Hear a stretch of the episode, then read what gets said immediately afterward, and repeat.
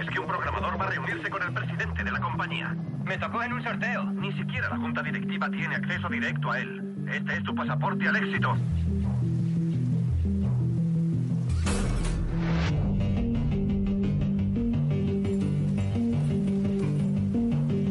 Encantado, Nathan. Lo mismo digo, Caleb. ¿Podemos ser colegas y olvidar el rollo jefe-empleado? ¿eh? Salud. Este edificio no es una casa, es un centro de investigación. Si la prueba es superada, estarás en el centro del mayor descubrimiento científico de la historia del hombre. Estás construyendo una inteligencia artificial. Tecnología de lo más avanzada y suspense se unen en Ex Machina, la última peli sobre inteligencia artificial.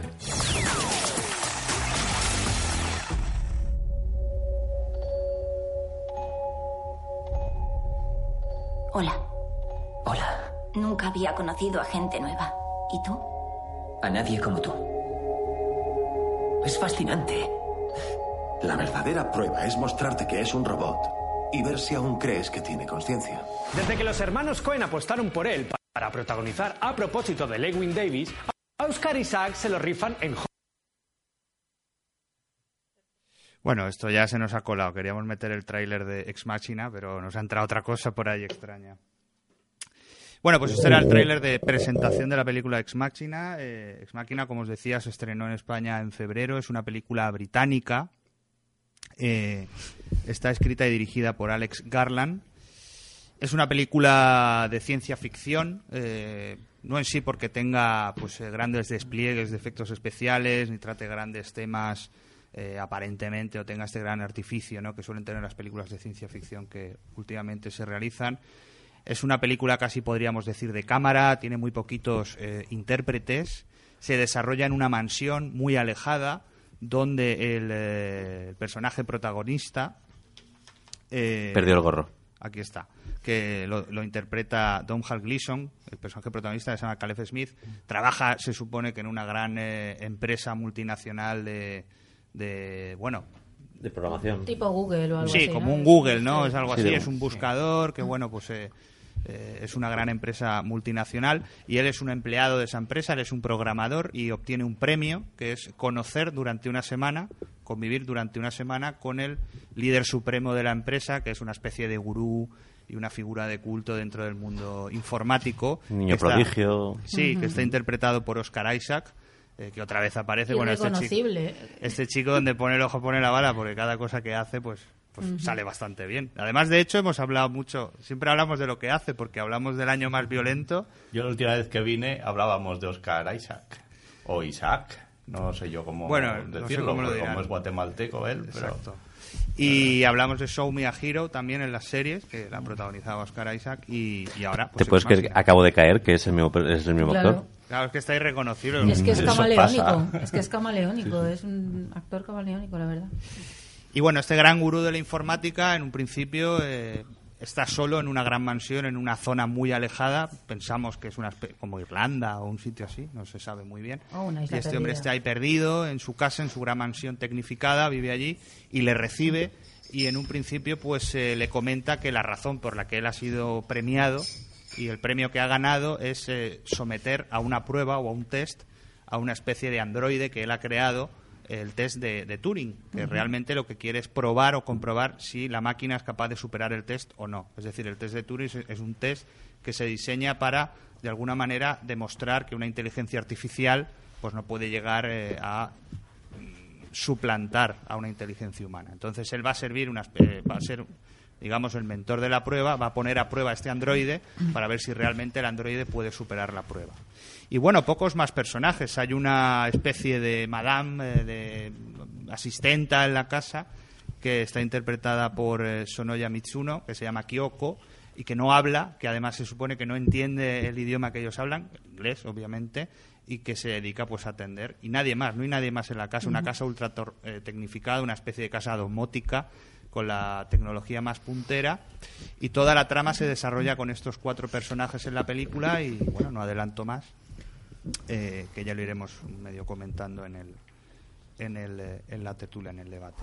El guion está escrito por el propio Alex Garland eh, y bueno, eh, el Es su, personaje... su primera peli, ¿no? Como director, sí, como guionista, fue guionista de 28 días después. y de- Bueno, no hemos dicho que el personaje del androide, que es un androide femenino, está interpretado por Alicia Vikander, que es un, otra, gi- un ginoide. un ginoide. Los androides Claro, Muy claro, bien, esa sí, puntualización. Se llaman así. Está interpretado por Alicia Vikander, que también es otra niña de oro, que también está últimamente pues mucho Muy en, emergente. muy emergente, ¿no? Aparece en Operación Ancle y bueno, viene de, de protagonizar ciertas películas de éxito en eh, Dinamarca y Suecia, porque ella es sueca. Y, y poco más, como os decía, la película es de Alex Garland. La música eh, está compuesta por Jeff Barrow y Ben Salisbury. Bueno, la música diréis por qué, porque Jeff Barrow, si no me equivoco, creo que es uno de los componentes de Portishead. Y me ha llamado la atención. Y la foto de Rob Hardy, una muy buena foto, tiene la película en un escope, además en una zona natural. eh, Contrasta mucho el hecho de que sea una película de ciencia ficción porque está ubicada en un entorno muy natural donde la naturaleza está muy presente, una naturaleza casi diríamos virgen, ¿no? Hay una especie de, Casi, glaciares, hay glaciares, hay bosques así como impenetrables, ¿no? Una cosa así muy curiosa. Dentro de, de- de esta casa búnker tienen un, como un arbolito casi dentro de una vitrina, prácticamente como el único resquicio de, de cosa natural Que hay en la casa. que hay en la casa. Pero a mí es que sí que me parece interesante puntualizar que es una ciencia ficción bastante cercana realmente. Sí. O sea, trata de explicar cómo se haría una inteligencia artificial, pero los medios que utilizan son cosas que no se van tanto en la ¿no? en el tiempo porque es que me parece bueno por empezar ya hablando de temas de la película no cosa una cosa muy inter- Chome, una cosa muy interesante cómo plantea que la información para bueno crear los patrones de una inteligencia podría extraerse de, de Buscadores. bu- los buscadores de internet de toda la información que mandamos a través de, de- de lo- bueno de las redes sociales de, de lo que es nuestras búsquedas de las fotos que hacemos con el teléfono móvil de la- las videoconferencias y cómo alguien que tuviera acceso a todo ello pero luego aquí, claro, es, eh, se plantea una cosa moral, ¿no? De el poder que, o sea, para la cantidad de información que puede reunir, si en un momento dado lo decide así, aquel que tiene, el que controla el buscador. Claro, porque ¿sabes? este, el protagonista podría ser como el, el supon- supongamos el dueño de Google, ¿no? Sí. Digamos, el, el Sí. máximo... A ver, es Blue Book, Blue Book. ¿no? Blue Book. la empresa, que es como Bluetooth y Facebook, ¿sabes? Eh, que luego dice que es algo que es un eh, este homenaje a Wittgenstein. Sí, sí, sí. en un momento dado, una de las referencias de la peli, ¿no? De, eh, pero vamos, es, es un nom- nombre que, que encaja muy bien, ¿no? Con la idea de empresa tecnológica, ¿sabes? Hombre, es- son muchas las referencias, ¿no? Porque eh, obviamente el, el mito de, o sea, Frankenstein es- está muy presente en la película, ¿no? El mito de, de Prometeo en algún momento se, se comenta, ¿no? El androide se llama Eva, Sí. eh, en referencia obviamente a la Eva bíblica. Y, y luego todo el tema de la, de, la, de la inteligencia artificial es un tema muy potente, o sea, que se trata con mucho desarrollo y con mucha profundidad en todo lo que es la ciencia ficción, ¿no? Bueno, HAL 9000, obviamente, que era una inteligencia donde se generaba ese conflicto entre el hombre y la máquina, bueno, que podíamos ver en 2001, incluso Terminator, eh, y muchas otras películas, ¿no? Aquí veis que hay alguna... ¿Qué os llama la atención del tratamiento? De un tema que realmente es clásico en la ciencia ficción, ¿cuáles son los aspectos que más os han llamado la atención del tratamiento que dan en la película? Pues, eh, a ver, a mí me parece que de buenas a primeras el planteamiento de la peli es una peli de intriga, ¿no?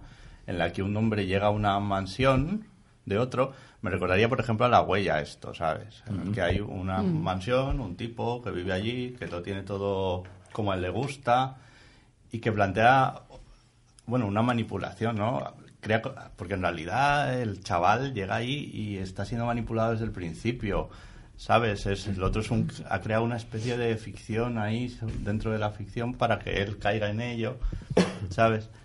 Y, y desde el principio él se va dando cuenta de que, de que las cosas no son exactamente lo que parecen, ¿sabes? De que la dosificación de que te va dando de la información, el guion, es un poco la información que va y las conclusiones que va sacando él respecto a bueno que todo no es como le han explicado y pero aún así no puede evitar ir- irse dejando llevar por, por lo que bueno han creado el personaje de él de Oscar Isaac pero también en cierto sentido el personaje de ella eh, porque pla- plantea una cosa interesante eh, y es que una de las capacidades que harían humano, ¿no? A una, una conciencia, a un ser, es también la capacidad de, de, de buscar tus propios fines, incluso en la manipulación de otros de, otros, seres, ¿no? seres, es- eh, y bueno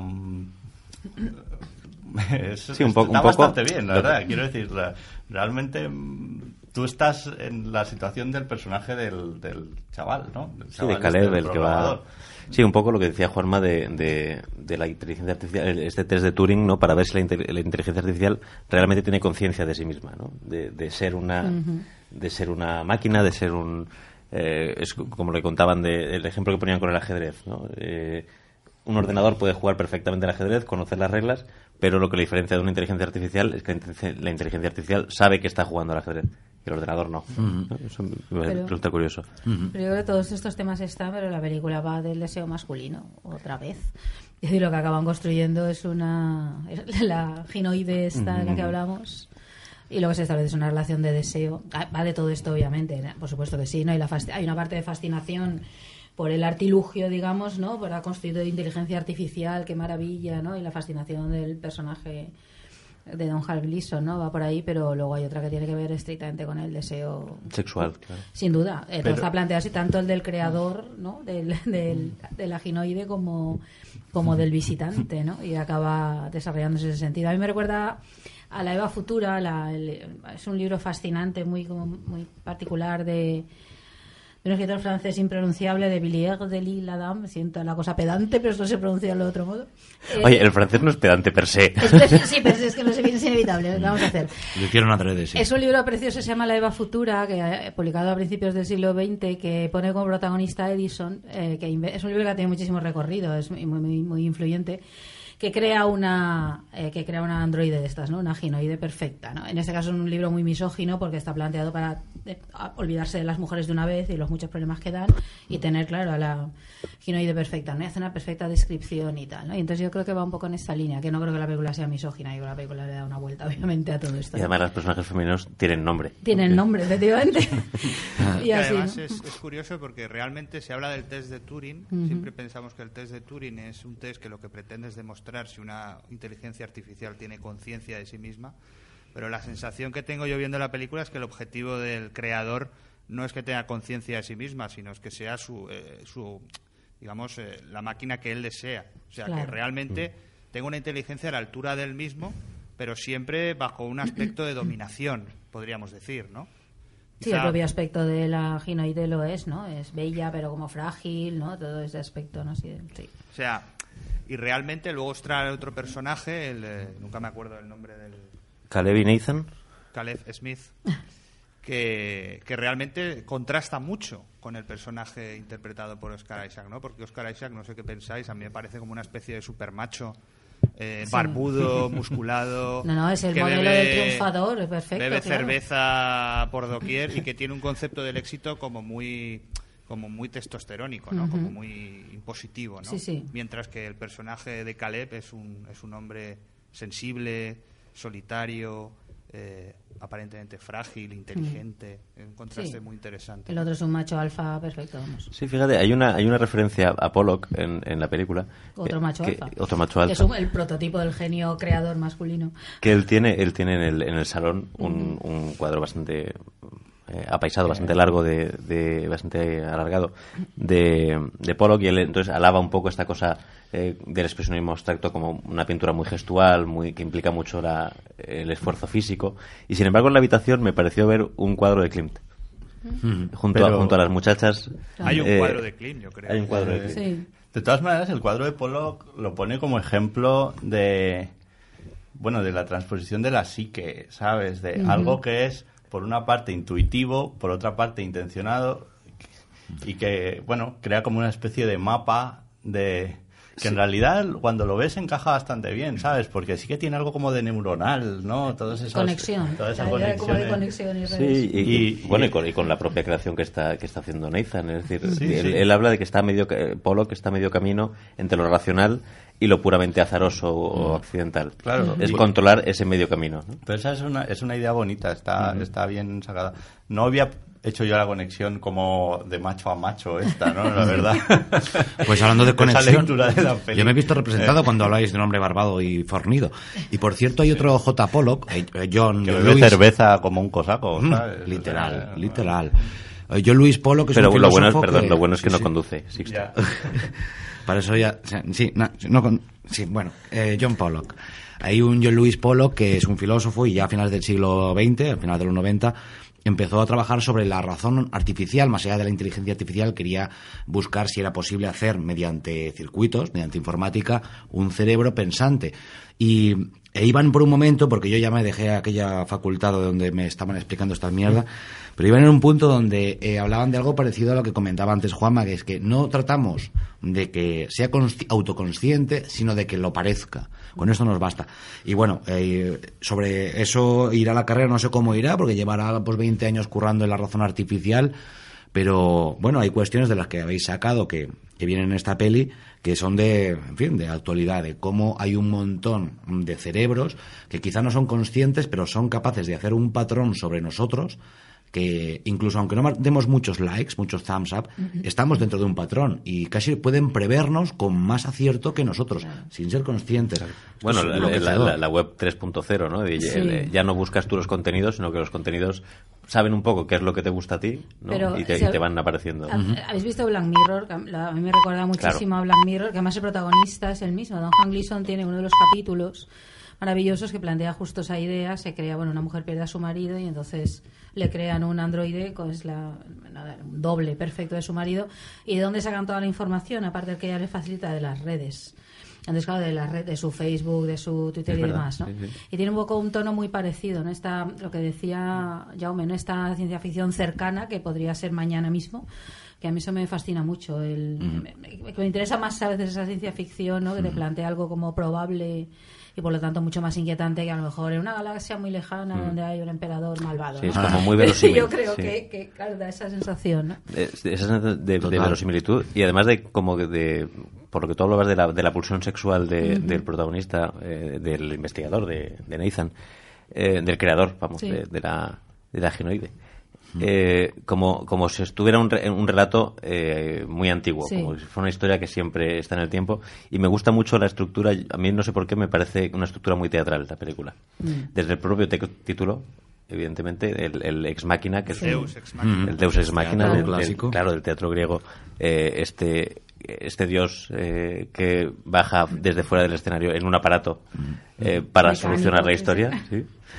Y que Hasta- por, mo- por momentos, disculpa Sí, un sí, era incluso censura. Era para no decir lo que digo, lo soluciono de esta forma. También el Deus en máquina se usó como censura. Bueno, y en, y en guion tengo entendido que, que está mal visto el, el ex máquina, como diciendo es un recurso Claro. fácil Claro, que, recurso venga alguien externo, ¿no? el, de- el ex- el Deus Ex Machina es la falta de, de, de- De ideas de para coherencia, resolver, de, sí. de verosimilitud en una historia. La falta de ideas y doy una solución eh, Es como la, la casualidad. Exacto. En la vida la aceptamos, pero no en la ficción. Pues aquí me llama la Bueno, atención que, que hace alarde de, de, de ello, ¿no? Y luego otra cosa de la, la estructura en, en- parece es hecha en actos, como eh, Sí, son siete u ocho días, no si lo no hemos recuerdo dicho, mal. pero son las diferentes sesiones que tiene Caleb con Eva las que van, eh, digamos, fragmentando la historia, Sí. ¿no? Y van generando, pues, todos los elementos. Pues esta cosa de como actos, efectivamente. efectivamente, esta cosa del ex máquina, de los, los siete u ocho actos y, y que al fin es una tragicomedia, porque tiene puntos de comedia Tiene, tiene, muy sí. divertidos. Me recuerda mucho al teatro, al teatro clásico. A mí, bueno, ahora es que ya que estáis hablando del Deus Ex Machina y de usos que han hecho en cine, aunque no tiene que ver con la peli, pero me apetece contarlo. Por favor. A mí me ha gustado mucho en Poderosa Afrodita Woody Allen, como al final saca el helicóptero también, como en esta peli que también hay un helicóptero.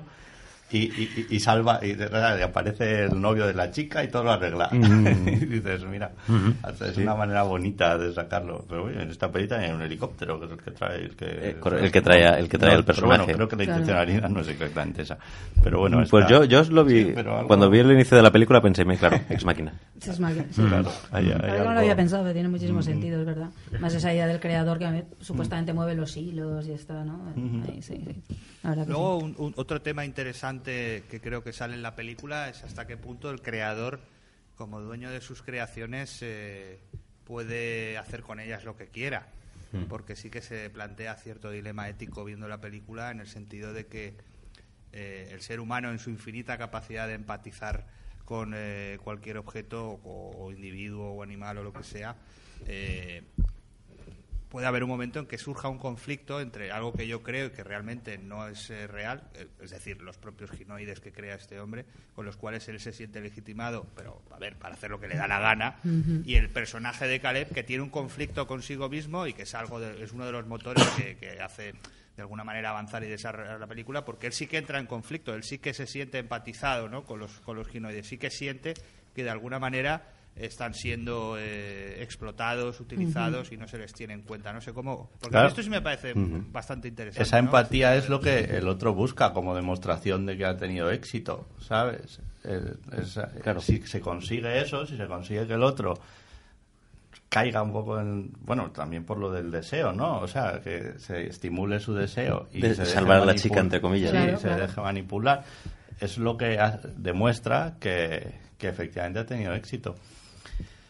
Yo es que aquí, con el tema, de nuevo, volviendo a... mm, Vale, yo me planteo, si una máquina es capaz de eh, representar las emociones y de simularlas de una manera tan perfecta que nadie puede detectar si realmente eh, es una simulación o es producto de una conciencia, entonces importa.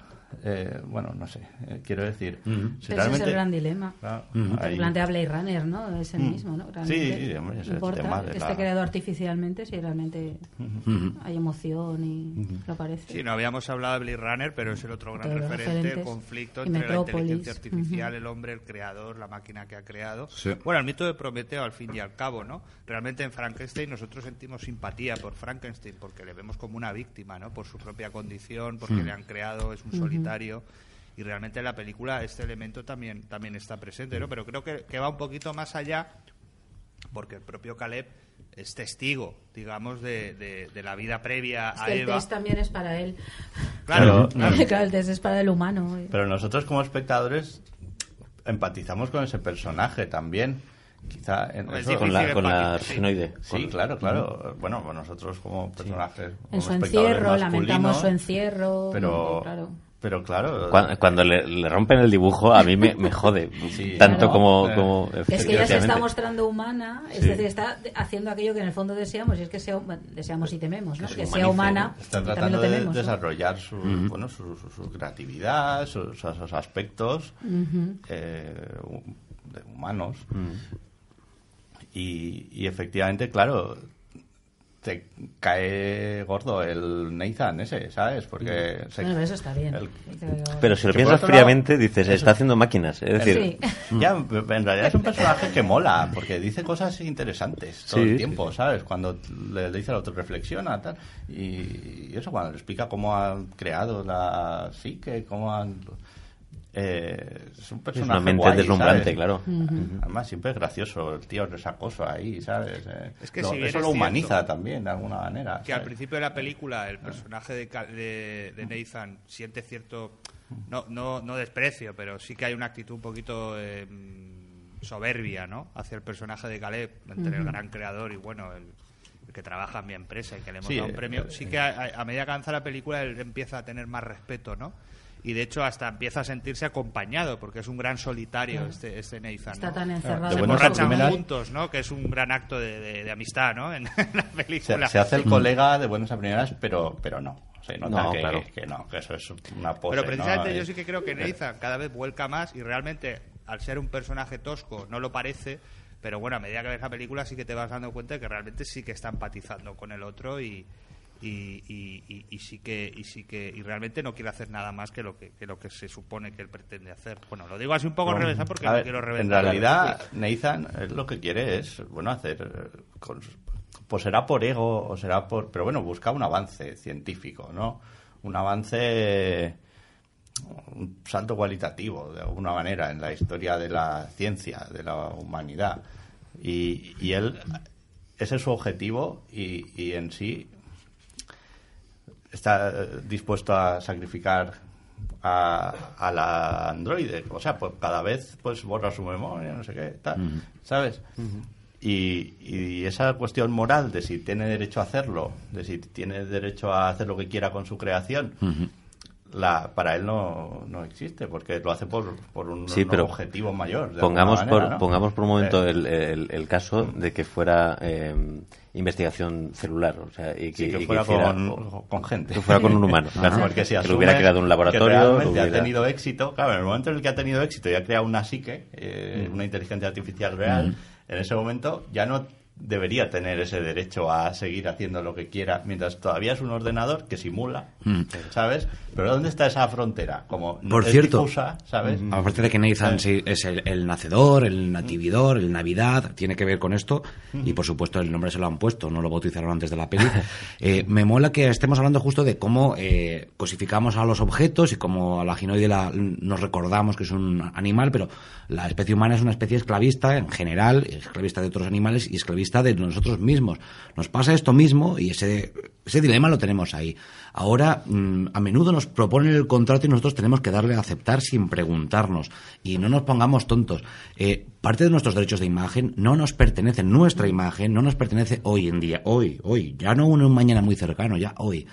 Y me mola que digamos, joder, qué bruto que ese objeto ya está cobrando, si no conciencia, al menos un rango que merecería respeto y nos olvidamos de que somos esclavos en varios niveles, hasta el punto de que ni siquiera creo, que yo, que yo sepa, que hay palabras para eh, dar el grado de esclavos que estamos siendo, desde la gente que está esclavizada literalmente hasta los semiesclavos, hasta yo mismo que firmo al Facebook y le doy mi imagen para que, qué sé yo qué. Y a veces se nos pasa por alto y esto está sucediendo, insisto. Bueno, y a Google, eh, o sea, es que Sí, en realidad sí, sí, el personaje de Nathan es el, el- bueno, el símbolo de eso, ¿sabes? El que tiene todo ese poder, toda esa información que le hemos dado conscientemente y bueno, más o menos conscientemente supongo, y, pero desde luego voluntariamente, Sí, ¿sabes? sí, que sí. nadie nos ha obligado, o sea, Lo tomas o lo dejas. Si no quieres firmar, de acuerdo, pero estás fuera de, de todas nuestras redes, de todo, de todo el sistema. Que ya te trincaremos, eso es lo de menos. Pero firma para sí. darme tu foto, ¿no? Este para darme es todas un tus tema fotos. interesante. Yo la ¿Eh? verdad es que a veces lo pienso y digo, ¿qué cantidad de cosas le digo yo a Google constantemente? Pues a mi correo electrónico es con Google. Eh, lo uso mucho. Digo, pues muchas, muchas. Google- Mucha información sobre mí. En Google ¿sabes? Plus, que está medio Eh, ahí en fracaso, tú eh. tenías que deshabilitar el que regalabas ciertas cosas que son de tu intimidad, de tu privacidad, que defienden los derechos humanos. Y tenías que desconectarlas. Y evidentemente nadie se lee las 64 páginas. No hemos hablado, estamos hablando Yo- mucho de los yo a veces lo personajes- intento. De los personajes masculinos, ¿no? de, Ujú. de Oscar Isaac y de Don Hal Gleason, pero no sé qué, qué opináis del, del papel que interpreta Alicia Vikander. A ver, el papel de- interpretado por eh, de Kyoko, eh, pues aparentemente mujer objeto, eh, literalmente encerrada en un armario y que sale y que la utilizo eh, hecha imagen y semejanza del hombre. Y decir, muda. Y muda, ¿no? O sea, todo es muy simbólico. Pero luego hay un personaje que es Alicia Vikander que, que, que sin ser una mujer con un físico, digamos, eh, literalmente sensual o como las otras mujeres que sí que, que parece que ha fabricado y que tiene, sí que es muy, muy eh, sugerente, ¿no? Muy seductora, ¿no? En, en su interpretación, ¿no? Este, esto de interpretar a una máquina. Bueno, a mí personalmente me gusta mucho cómo está ella, pero no sé cómo veis, eh, qué, qué opináis un poco de la interpretación y de todo ese vestirse o desnudarse, ¿no? Que hay a lo largo de la película cuando ella tiene... eh, empieza con una apariencia claramente eh, robótica y se va vistiendo, se va transformando y va y todo ese proceso de seducción. Sí, pero además esa, esa sensación de la que hablas de que eh, yo- yo también la tuve, nosotros la tuvimos viendo la película, eh, que no se sabe si se está vistiendo o se está desnudando, ¿no? Al ponerse ropa encima Sí. parece que le avergüenza en un primer momento eh, eh, ponerse un vestido y una, y una chaquetita y tal, o las, las medias. Lo hace de manera muy sensual, como si Es un estuviera... acto más erótico vestirse. Exacto, sí. que desnudarse. Caso, sí. Y luego me parece que debe ser complicadísimo eh, para una actriz o para un actor que únicamente el rostro sea su, su medio para, para expresar, ¿no? Bueno, pero el cuerpo es el de ella. O sea, realmente ella actúa con todo su cuerpo, ¿no? Porque la manera que tiene de Sí, moverse. de pero lo que, lo que nosotros vemos es una maquinaria, unos geles, unos, tu- unos tubos, unas Sí, pero así. el cuerpo es el de ella. O sea, Sí. realmente Pues es un se lo habrá objeto muy con un fascinante. croma o algo así. Como bueno. objeto visual es muy fascinante, ¿no? El, el- el objeto en sí, ¿no? Sí, sí, ginoide como objeto visualmente es muy fascinante. Y luego eso cuando se presenta como una chica más sencillísima, tiene este aspecto como de chica bastante normal y con el vestido y tal y eso, ¿no? Te resulta, claro, de pronto es mujer, ya no es ginoide, ¿no? No, no es, no es máquina. Y es muy interesante eso. Hombre, yo creo que crea también un personaje a la medida del, del, otro, del otro personaje. eh, Sí, de- eh, ¿cómo se Caleb. Caleb, exacto, ¿no? Es un- como el, el tipo de mujer ¿no? Que le podría que gustar a le él. podría gustar, Sí. ¿no? Donde encuentra este, esta muchacha así con ese aspecto tan Más virginal, frágil, ¿no? ¿no? Y tan así como frágil y... De hecho, no voy a, perdón, no voy a, a spoilear mucho, pero en un momento dado le pregunta, durante el, durante el transcurso del, del, del experimento, le pregunta a Nathan, al creador, eh, ¿no le habrás hecho pen- a, a partir de mis búsquedas de porno Ya, en internet? Claro, claro, claro. Y el otro le mira con cara de... diciendo, ¿Tú qué claro. crees? Ah, claro. Claro, porque aparecen otras mujeres. eh, A lo largo de viendo la película somos conscientes de que ha habido otras Evas anteriores que tienen físicos muy distintos. distintos. ¿no? Realmente son mujeres eh, pues más tipo top model o algo así. Sí, o Eh, más estándar, tal vez, porque ¿no? esta no es tan estándar, ¿no? Es más estándar, ¿no? Más el modelo de mujer deseable estándar, ¿no? Que ya no lo es, ¿no? Son una belleza más corriente, ¿no? Pero a mí Bueno, me de todas gusta maneras, mucho... los, los hombres se ponen con mm, muñequitos, robots, Sí, dibujitos, sí, cosa que a mí sí. me fascina mucho. Igual un día podemos dedicaros a hablar de esto. Con un Es poco de ruido, fascina, te pones. Me da igual, hay porno con todo. Que decir, que, puede estar, que esté dibujado, pintado, co- hecho Mm. en plastilina, da igual. Entonces, Pero esto- realmente- Yo creo que la peli también muestra esto. teniendo precisamente el- el- el- ese objeto de- del deseo ¿no? del hombre, eh, personaje de ella, la primera vez que aparece con una apariencia explícitamente robótica, pero solo con la cara, porque realmente solamente tiene la cara, resulta muy seductora Mm. Sí. y a él le Es gusta. tremendamente seductora, sí. No sabemos si hubiera, cómo hubiera sido una ex máquina donde el creador es una mujer y lo que trata de construir es su hombre perfecto, ¿no? Sería interesante, pero no tendría nada que ver con esto, seguramente. Probablemente. Podemos Sería teorizar, ¿no? gracioso a, mí, a ver mí me genera mucha inquietud, ¿no? Saber. Pero es que hay toda una El- toda una historia cultural detrás de eso, ¿no? Del hombre que construye mujer, porque habéis nombrado el mito de Prometeo, pero otro mito que está es el de Galatea, el de Pigmalión. Es el, ¿no? El, el- el que construye, ¿no? La mujer. eh, Hay muchos ahí. Entonces, claro, hay toda una historia cultural detrás de construcción de. Claro, claro. Aquí no puedo Incluso Woody, evitarlo. Woody con Woody Allen con ah, ay, es Melinda y Melinda. Ah, claro, Ah, sí. también. Yo no puedo evitar, claro, me, me acuerdo, por favor, re- recomiendo vivamente, hay un libro de Pilar Pedraza, tan amigada por todos, que se llama Las máquinas de amar, donde hace un repaso de todas estas androides, eh, ginoides de la historia de la cultura, tanto en literatura como en cine, como en un libro fascinante, se llama así, Máquinas de Amar, incluso aunque- aquellas que están creadas para destruir, pero también se hace un análisis precioso ¿no? de cómo el deseo masculino se, se eh, alimenta ¿no? todas estas ficciones y demás. Lo digo Yo- que viene Sí, muy y el, al y, el, pelo. y el bautizar con nombres femeninos a grandes catástrofes, a, gran- a maquinarias bélicas, ¿no? La gran Berta, la gran Berta de la Primera Guerra Mundial. Este machismo Eh, está ahí, forma parte del todo con su, Forma con su de la historia de la defecto. cultura. Está- Esto es así, hay una El historia de la cultura mito, que es ahí. el mito del sucubo también está muy presente, la mujer diabólica. ¿no? Claro. Eh, todos mitos muy machistas, claramente. Pero me, Todos me mitos masculinos. Yo creo que hay que. decir, es lo que forma parte de nuestra historia de la cultura. Claro que son y poner a la mujer en un lugar determinado, pero creo que tienen mucho análisis todos esos mitos. Están explicando muchas Pero cosas. me gustaría conocer los mitos a la inversa. Yo estaba pensando... ¿Sabes? Sa- Eh, Sacha ¿cómo es lo Baron que me Cohen crea una máquina esto? para el sexo que, que es un viril. Gracioso para En- mí en Bruno. un- En, en la peli de Spielberg, Inteligencia Artificial, hay un androide de placer que Que es interpreta a un Jude. Law. yo- sí. Es un personaje más caricaturesco, si quieres decir. Pero bueno, o sea, sí que Es tendría ese sí. rol, ¿sabes? Y es como que, que es como brillante. Mm. que Y, y bueno, pero es ese rol, ¿no? De androide gigoló masculino robótico, Sí, que despierta el deseo. Pero igual ese ¿sabes? es el, el- el deseo Eh. que pensamos los hombres que, que Claro. quieren las mujeres. O sea, Sí, al sí. final nos entendemos, A ver, no nos es- entendemos. eh, es un poco eso, ¿no? Ese diálogo de sordos, ¿no? Está estereotipado. Pero bueno, Sí, de- y de- aprovecho y de para decir imponer que esa los peli gustos, me gusta, Inteligencia Artificial, que está muy, también. muy dos. minusvalorada y, Somos y dos. yo, A mí me parece fascinante todo. teniendo fallos, Me parece- pues, lo veo que está Pero bien. es una película de terror, además infantil. El momento que abandona al niño es un momento terrorífico, de lo más terrorífico, ¿sabes? Sí, es El momento que el niño se encuentra con todas las cajas. tremendamente cruel. Spielberg es tremendamente cruel. Agradeces que no sea humano para que pueda pasar por eso de una forma menos traumática. Muy cruel. Más androides. ¿Fin o qué? No, Hombre, no bueno, hemos dicho nada estéticamente. de Me parece una yo peli... quería- lo comenté al principio, pero me, me parece también muy interesante toda esa dualidad entre la casa domótica Mm. eh, ultra tecnificada, que a la vez es como un hotel de superlujo, ¿no? Sí. Porque hay incluso hoteles ya que sabemos que son un poco así, con estas líneas un poco eh, poco acogedoras, poco cálidas. Bueno, sí, son acogedoras, pero donde, donde todo está como muy estudiado, muy milimetrado, incluso el cuadro de polos que esté colocado. Y luego este señor que tiene unos terrenos allí que tiene hasta glaciares, vamos. Sí. Es Que está aislado, ha, busca- ha buscado el aislamiento. Pero la naturaleza más extrema, ¿sabes? o sea, no hay Sí, ni sí. carreteras, ni siquiera puedes llegar en coche allí.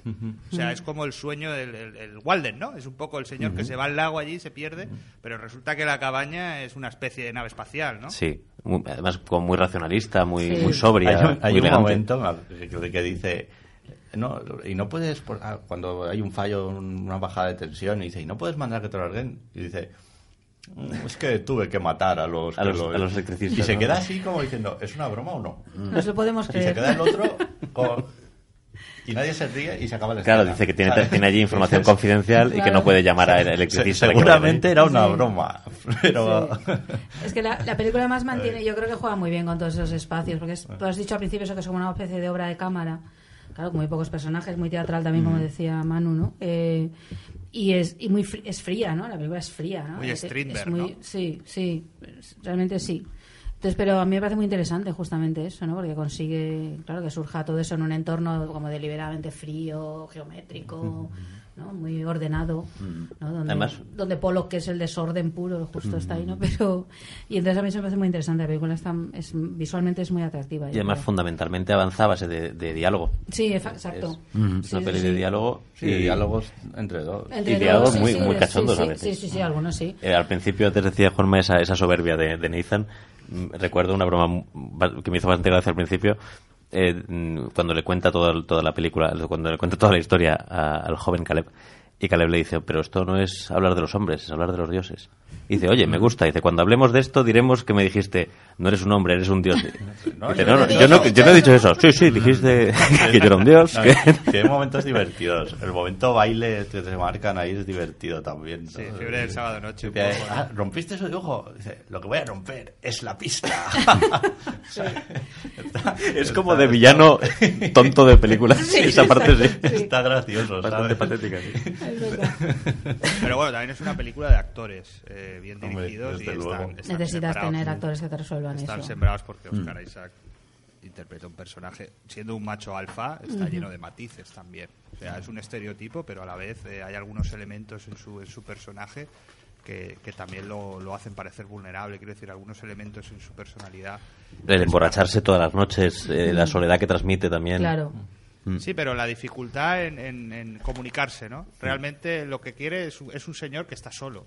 Lo que quiere es un amigo y ha montado una falla para tener un amigo. Porque Poco realmente, sí. eh, al final eh, él empatiza mucho con, con, con, con Caleb y, y creo que realmente eh, eso es lo que le lleva. Bueno, creo que eso es lo que le lleva un poco a la. Y también tiene ese puntito de, de- no sé ya si es un si es un señor solitario o es un niño eh, que ha- se ha quedado en esa en esa historia de, de ser un niño prodigio a los 13 Claro. años, empezar a, a a ser el programador más eh, prometedor, eh, como lo- un puntito infantil, egoísta. Bueno, es algo que todos pueden admirar, ser el Mm. gran creador, pero eso tiene un precio. Mm. Y es el precio de- del aislamiento, de la soledad y de concentrarse obsesivamente en una meta. sí, pero su actitud caprichosa y su- esa actitud que tiene él Sí, sí, como de niño grande, ¿no? Sí, claro, estar jugando, sí, sí, de- sí. inmaduro. Bueno, yo creo que la soledad es otro tema de la película, porque no es solo el caso de él, ¿no? El de ella, ¿no? En su aislamiento, cuando empiezas a descubrirla como humana o a entender que sí que hay algo ahí y tal, pero también el personaje, el otro personaje lo es, ¿no? Un hombre tímido, apocado, ¿no? que, que es más interesante, descubres que es más interesante de lo que parece, ¿no? Porque al principio, claro, piensas, va, un chavalillo normal, y luego resulta que es un tío muy inteligente, es capaz de entender lo que está sucediendo, tiene, ¿no? Ese tipo de cosas, ¿no? Y son como personajes desencajados, ¿no? Un poco y van ahí, ¿no? Van Se supone ahí. que le han elegido por, por eso, Claro. por ser capaz, pero también por ser un tío poco sociable, Exacto. sin familia, tal, ¿sabes? Que es el perfil que se busca y que, bueno, puede ser influenciable en un momento dado. Mm. Está también ese tema de la soledad en los tiempos de, de medios de masas a- a- en tu alcance, ¿no? A tu mano. Y, y me hacía gracia esto que comentaba Manu de, de la búsqueda de... em, Yo soy un Cristiano Ronaldo, digamos, que por cierto ha marcado un gol esta tarde, eh, pero de- del intelecto. Y desde niño tengo que vencer aquí. Porque es una figura que sí que queda atrás respecto de lo que son los atletas, los, los guapos, incluso los, los guapos, ¿no? En cuanto a los modelos y esto. Y, y me llama la atención eso, ¿no? Cómo sufre un genio, ¿no? Cómo sufre un genio porque debo de seguir siendo un intelecto y tal. Que bueno, que creo que está poco explotado. Yo sé lo que se siente, ¿eh? Cuando te pasa esto. Desde la belleza y la inteligencia. Pero me tiré por el deporte porque podía elegir en mi caso. Estaba pensando, ahora me acaba de venir, la verdad que no lo había pensado hasta ahora, que esta peli también se podría relacionar con Her, que es otra Sí. peli. Sí, eso iba a decir, me ha venido a la cabeza Yo te Ger, lo también. Sin la cursilería con lo- insoportable. Con lo de los Yo medios de comunicación, sí. ¿no? Mm. Her O es sea, más amable porque al final el futuro siempre es deprimente y solitario y en Her se habla de inteligencias artificiales pero creo que hay un poco un sentido más cálido, ¿no? Pero Ger es más buenista, digamos, ¿no? Eh, Como todo acaba... Bueno, no voy a decir nada eh, de spoiler, Habla de pero... un mundo, Pero no me acuerdo Her- muy bien cómo habla de acaba. un mundo donde coexisten Pero las inteligencias artificiales y los humanos. Y, Sí, y ya está. y o sea, no es que una sea una a la otra, que parece que es el gran mito de la inteligencia artificial, que va Sí. a acabar con el hombre. ¿Y quién somete a quién? que Sí. Realmente acaban conviviendo, ¿no? Ujú. Ya veríamos un poco las consecuencias de eso. Pero, perdona Bueno, que te interrumpa. No, pero a ver, Her es como un paso más allá. de- yo creo que el guionista de esa película veía a la gente con los móviles ahí dándoles en el metro, en la calle, tal. Y supongo que en un momento dado se le ocurrió. ¿Y si, ¿Y si simplemente estuvieran hablando con el móvil y no con otra gente a través del. ¿Sabes? ¿Y si el móvil ya fuera el fin en sí mismo, ¿no? El, y, y ya hace la peli esa que estaba bien. Yo, A mí me gustó. Manu te claro. dijo que no, porque has dicho algo A de mí la me parece un poco cursilona, pero... A mí, pues a mí llegó un momento que me parecía Pero- fascinante que consiguiera que me creyera esa historia de amor. Pero el chaval también- Sí, sí. que te la crees, que te parece como normal que esté él allí con su... También ayuda el actor, que Muñeco. está muy bien. Sí. que, ¿sabes? Es que las cosas, ese tipo de películas. Y no- también es una película sobre la sensualidad. Es decir, Totalmente. no se elige un la voz de Scarlett Johansson. de la voz. ¿no? Claro, podría haber sido una voz eh, de estas eh, automáticas Sí, con las que dicta... robotizada, ¿no? Sí, sí. Y no es el caso. Sí. Estamos en las 18.24, que, o sea, que va a acabar en la sección de las estrenas. Si esto ya quiere que... Me dais ganas de ver cine, porque yo tengo, no llega a ser un trauma, pero tengo un- una dejadez, una falta de ganas de ver cine, y me dais ganas de, de ver cine con esto. pues No sé exactamente por qué. Bueno, es bueno. Yo quería. Bueno, un- una última ¿Cómo no? cosa. ¿Cómo no? Y, no- y de escribir cine, a ver si... Eh, que otro de los impulsos que realmente, digamos, convertirían a esa, esa inteligencia en, una, bueno, en un ser consciente, en realidad, y, y el principal, es, bueno, el impulso de, de- de libertad, de, de tener ella el control sobre su destino, ¿no? So- eso, y, y al final eso es el que, bueno, guía todos sus actos a lo largo de la peli, ¿no? Y quizá en cierto sentido, pues lo que tiene que decir la peli es que eso te hace humano, ¿sabes? Sí. El- el- Sí. Pero yo no sé solo tanto libertad que sí, pero Bueno. a lo mejor como curiosidad, ¿no? Que si, claro, tú creas una inteligencia artificial absolutamente potente, capaz de entenderlo todo, no, no, no, no puede parar, ¿no? De intentar ver cómo es el resto del mundo. Yo creo que hay una parte más de quiere descubrir, ¿no? Lo que No, es fascinante ese deseo que tiene ella. humano, claro. Pero descubrirlo por sí misma Sí, y no a través de lo que evidentemente. otra lo que claro, pero no puedes parar eso, ¿no? Yo creo que la inteligencia también es esto, no siempre hay como un más allá, nunca para, ¿no? Es que no lo, hemos, trata no de- lo hemos dicho, pero la, la ginoide está encerrada en la casa. ¿no? Claro, claro. Nunca ha estado en el exterior, nunca ha conocido a otra persona de las que pueda haber entrado en la casa. Y ella lo que desea es ir a un, a un cruce en Times Square, creo que dice. A- Y ver a la gente caminar. ¿no? Exacto. Sí. Es una cosa absolutamente normal. extraña, ¿no? Ajá. Bueno, sí, pero a mí me genera mucha... Dice, bueno, es una manera de, en un punto mm, reducido, ver mucha gente y hacerte una idea de un amplio espectro de, de la población. completamente- Esa mente humano, ¿no? analizando, ¿no? Toda la gente que pasa por ahí. Pero la curiosidad es completamente humana, ¿no? Es la que nos ha hecho avanzar y seguir, ¿no? Entonces ahí igual gana el test. Y tengo entendido que no mató al gato, por cierto, que la expresión se, en algún momento se, no. se derivó. Eso está hecho, eso es zona de conservador para que no hagamos nada. ¿no? Eso es un mensaje sí, sí. que no hay de que dominación. caso, sí. Ujú. Y hablando de Her, eh, esa está escrita que mencionábamos antes por Spike Jones, que también la dirige. Bueno, pues ya... Por cierto, perdón, ¿alguien sabe? Caleb. Caleb debe tener algún significado el nombre de este personaje. bíblico. Belak, Sí. al contrario, bellaco. No, no, esto no. No lo sé, a mí me recuerda a Caín, pero Sí, tiene un rollo así es lo más bíblico. alejado a No, Caín. Caleb también es un personaje bíblico. Caleb es bíblico, pero yo no me acuerdo ahora. A ver, porque... No, el hijo de Noé era... Vamos a Google. O a Para eso ¿cómo Dios inventó la esto? O Internet. distinguidos oyentes eh, a hebreos o, o que, que tengan algo de idea, pues Llamad pueden llamar. 963 915 721. No os lo vamos a coger. Pero bueno, por lo menos habéis buscado ya lo que es Caleb. En fin, no sé si queréis apuntar algo sobre. Pues nada, que a cuenta de esta peli, los que no hayan visto ni Black Mirror, ni, A ver, os digo, ni eh, Er, ni Her, Caleb, perdón. hijo de Jefone, descendientes ambos de Judá, es una importante figura en la Biblia hebrea. Su- destaca su fe en Dios cuando numerosos hebreos se opusieron a entrar en la tierra prometida. No acabamos de ver ahí. Bueno, y va más, no voy a leer la Wikipedia No. entera, pero bueno, que es un personaje bíblico, vamos. No sabía que era hijo de, de este hombre. Hombre, es que no parece un nombre muy casual. Dice, eh, piensas como, como guionista. Claro, no hay nada Pues casual en esto. Evidentemente. Bueno, yo creo que la recomendamos, que La la recomendamos. Sí. Yo creo que a todos nos ha gustado y además nos ha generado un debate muy interesante, muchos temas encima de la mesa, una maquinaria muy bien calibrada por parte del director de Alex Garland y, y que además ha tenido muy buena acogida, muy buenas críticas y, y creo que es una película que, que, bueno que se ha ganado un puesto interesante en la historia de la ciencia ficción y bueno ya veremos qué otras cosas llegan, ¿no? No se paran, sí. Bueno, pues os vamos a dejar escuchando precisamente mm, Pues no es un tema algún tema, sí, ¿no? De la propia banda sonora. Que la Una canción aquí. ochentera. A ver. A ver, espera, que la estoy buscando. La estoy buscando. ¿Cuál es? ¿El rompepistas? Algo, O- algo el que haga la- rompepistas está muy bien. algo que hagan los nenes bailar. Bueno, algo... No sé si esta banda sonora es muy de bailar, pero. No, yo creo que no. Sí, a ver. En el momento baile y esas cosas, pero no. No, pues no suena a nada. Ma- Maldita sea, el Yo canto, os canto sí, canturrea. una, una muñeira, Está- que por cierto, por cuando hablabais algo, de, ¿no? de la muñeca, de la ginoide, pues me parecía un poco, esto que se desviste o se viste, me parecía un poco el, esto que se les atribuye a los gallegos, ¿no? Que, que no sabes si se visten o se desvisten, o si van, si van o vienen. Yo, si piensan o si no tienen conciencia. Como curiosidad, que esta peli la vi en el Cine Dor junto